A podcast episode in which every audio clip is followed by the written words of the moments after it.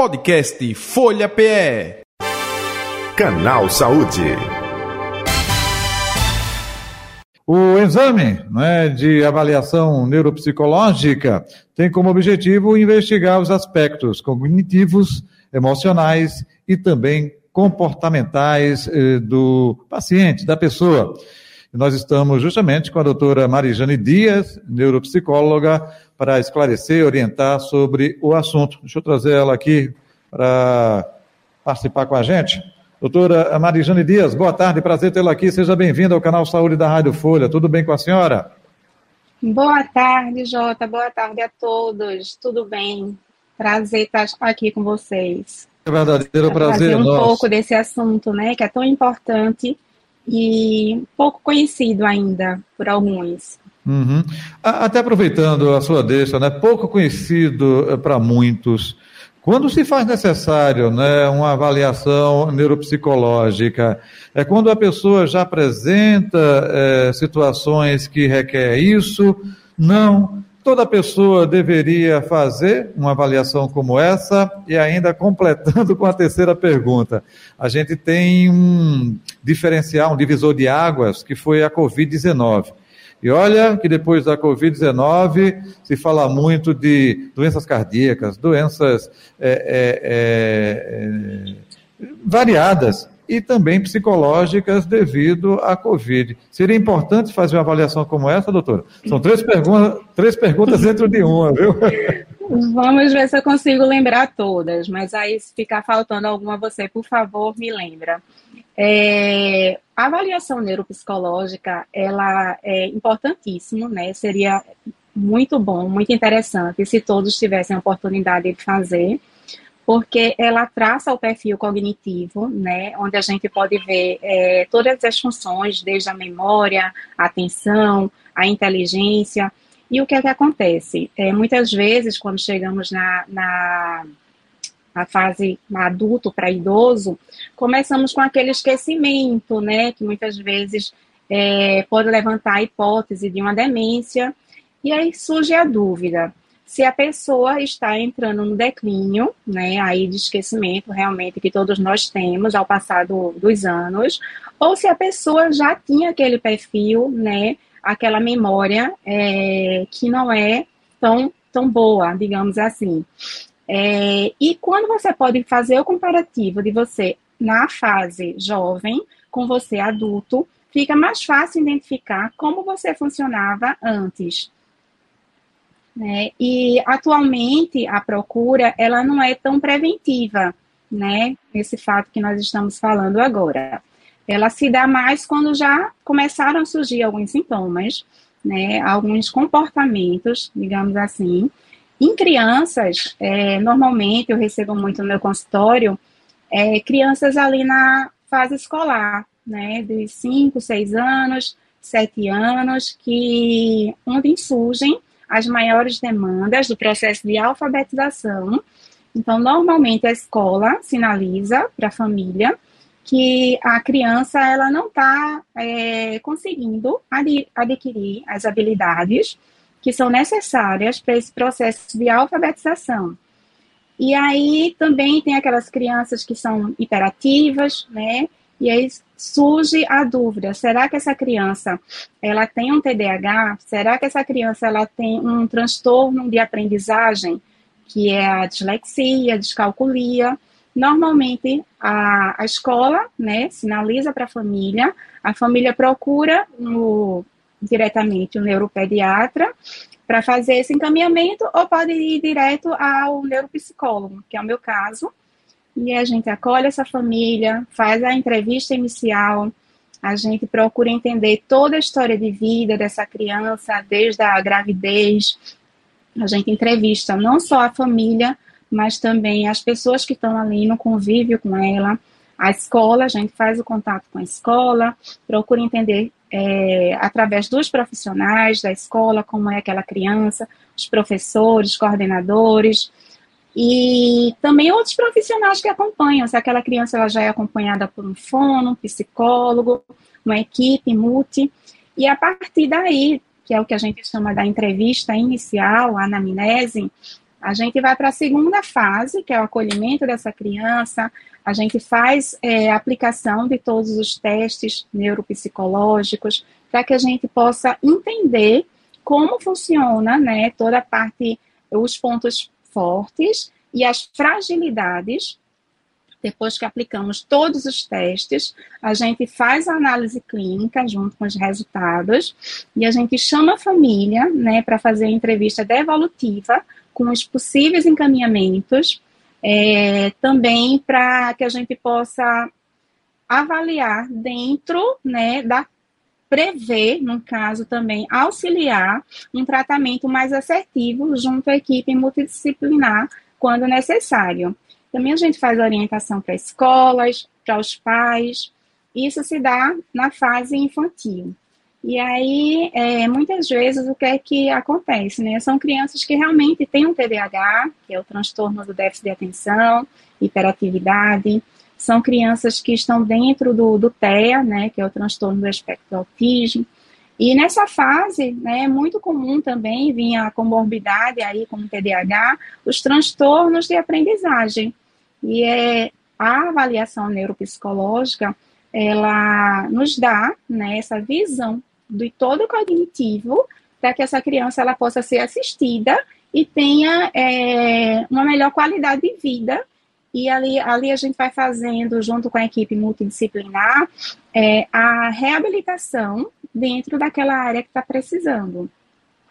No caso Sim. dos adultos, é, normalmente é, são encaminhados por neurologistas ou psiquiatras né, para que a gente possa auxiliar né, nesse perfil de uma possíveis demências, no caso de pessoas que tiveram AVC, pessoas que tiveram traumas, né, para entender todo esse perfil e também ver a possibilidade se existe ali é, outras comorbidades.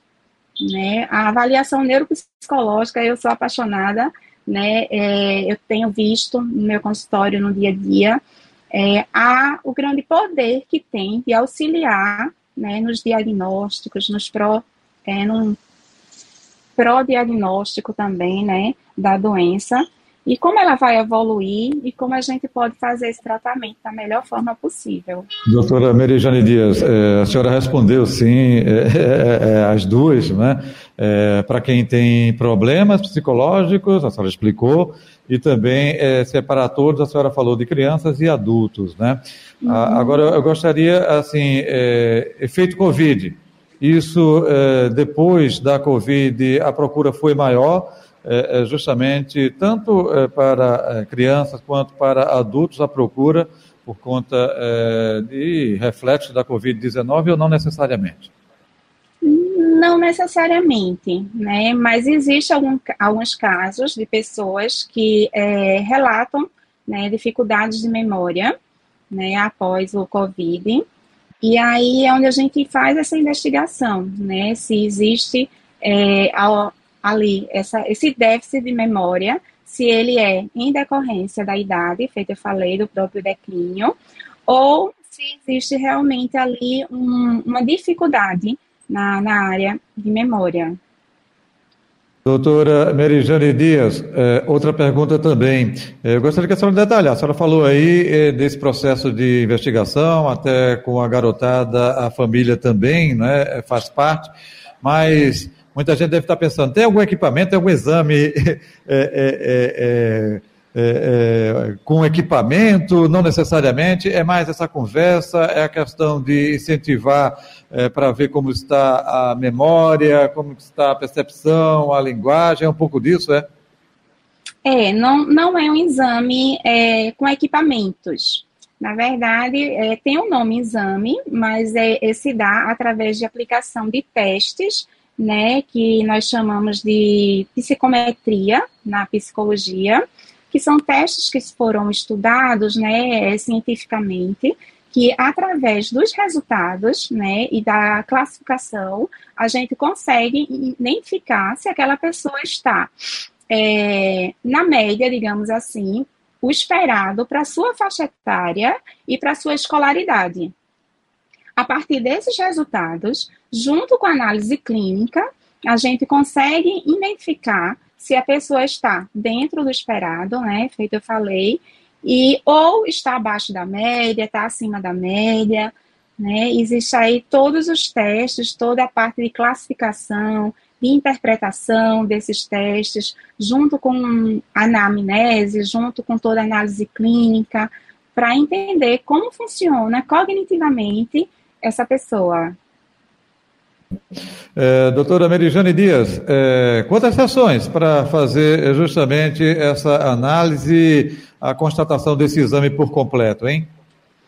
Em média de 8 a 10 encontros, Jota. Nós, primeiro encontro, no caso de crianças, né, é com a família, com os responsáveis, onde a gente vai fazer essa entrevista inicial, essa anamnese. É, a partir do segundo encontro, a gente faz o. É, recebe a criança e começa a aplicar os protocolos, né? Porque esses testes, eles são é, direcionados e diferentes por faixa etária, né? E no caso dos adultos, a gente normalmente recebe o adulto e a gente também pede para que alguém da família, principalmente dos idosos, né, que está ali no dia a dia convivendo com aquela pessoa, que também faça parte, né, dessa entrevista inicial, dessa anamnese, porque a gente precisa entender né, essa pessoa como um todo. No caso da criança, a gente precisa entender como ela é em casa, precisa fazer contato com a escola para entender como ela é na escola, com os outros profissionais. No caso dos idosos, a gente chama a família para entender como funciona em casa, né? Porque é, naquele momento ali no consultório é um recorte, então não dá para é, para saber tudo, né, sobre aquela pessoa. Então, essas informações dos familiares são importantíssimas. Perfeito. E aí, des, desculpa, é, Não, então, a aplicação dos testes em torno de oito encontros, mais ou menos, né? E ao final a gente chama essa família para fazer a entrevista devolutiva. Então, daí em torno de oito a dez encontros. Perfeito. É, geralmente uma hora por encontro, é isso, por sessão não? Isso, exatamente. Uma hora por sessão, normalmente. Mas acontece também daquelas pessoas né, que vêm do interior, né, que não uhum. podem ficar vindo semanalmente. Então, Perfeito. a gente faz o intensivo, digamos assim, é, uma semana, todos os dias, de acordo com, com a agenda, respeitando sempre a situação e o estado da pessoa, se ela consegue fazer todos os dias, Entendo. né? E a gente, eu costumo fazer muito, pessoas que vêm do interior, que vêm de outros estados, a gente organiza a agenda e aí faz intensivo, a pessoa passa uma semana aqui conosco e a gente faz essa, essa avaliação.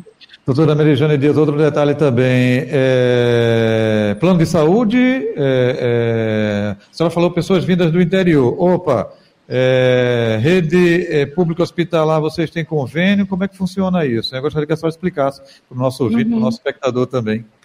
Sim, sim. Jota, infelizmente, é, os planos de saúde, eles não cobrem, e quando cobrem, eles não, não remuneram, né, é, como deveriam. Então, infelizmente, só particular, mas aí nós emitimos as notas e a pessoa pode solicitar o reembolso junto ao plano. Entendi, entendi. É importante é passar justamente nesse aspecto. É, e na rede pública, não, né? No caso, meu consultório eu não trabalho, mas existe. Mas, mas existe, sim, né? Pronto. Existe, existe sim. Nós temos aí alguns hospitais que oferecem né, esse serviço. Certo. Doutora Merijane Dias, outro detalhe também, é, se fala muito hoje em dia em ansiedade, é, depressão. É, um teste como esse, um exame como esse, é, sinaliza algum distúrbio, encaminha, tanto do ponto de vista psicológico quanto neurológico?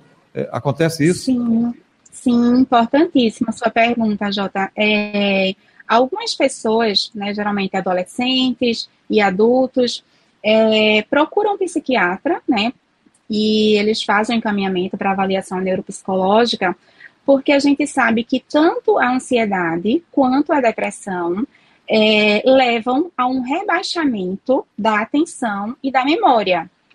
Né? Então, as pessoas que estão ali com ansiedade e com depressão, elas tendem a ter um rebaixamento atencional e da memória. E aí fica a dúvida, né? Será que é um problema de memória? Será que é um problema de atenção? Mas, na verdade, são questões emocionais, psiquiátricas, que estão interferindo diretamente na, na sua atenção e na sua memória. Uhum. E, é, Conclua, por favor. É, a, na nossa avaliação neuropsicológica, além de todo o perfil cognitivo, né, eu costumo também é, avaliar, nós costumamos avaliar, que é importantíssimo, a gente precisa ver a pessoa como um todo, é, as questões emocionais, né, uhum. traços de personalidade também, tudo isso está muito ligado e pode estar uma coisa é, influenciando a outra. Uhum. É, é, claro que é, cada caso é um caso. Eu já vi pessoas com Alzheimer é, depois de 55 anos. Tem pessoas com mais idade. É, esse exame também sinaliza é, dificuldade que, se for para um especialista, para um profissional, pode já ser detectado Alzheimer? Sim, sim, é importantíssimo, né? Os primeiros sinais, né, de falta de memória, né, a gente se fazer essa avaliação, porque aí intervenção, quanto mais cedo se der, melhor, né? É, é um exame onde a gente pode detectar como é que está aquela memória, como é que está aquele funcionamento, para poder identificar e dar início às intervenções. Perfeito. Doutora Merijane Dias, estamos chegando ao final do Canal Saúde. Gostaria de acrescentar algo que a gente não abordou, enfim. E aproveitando, deixe seu contato aí nas redes sociais ou telefone, fique à vontade também. É, Jota, eu gostaria de, de, de colocar né, para as pessoas, ressaltar que estão nos escutando, que aos primeiros sinais né, de dificuldade, tanto em crianças ali na escola, de aprendizagem, é, que procurem, né, procurem seu médico de confiança, seja o pediatra, o neuropediatra, né, para poder investigar.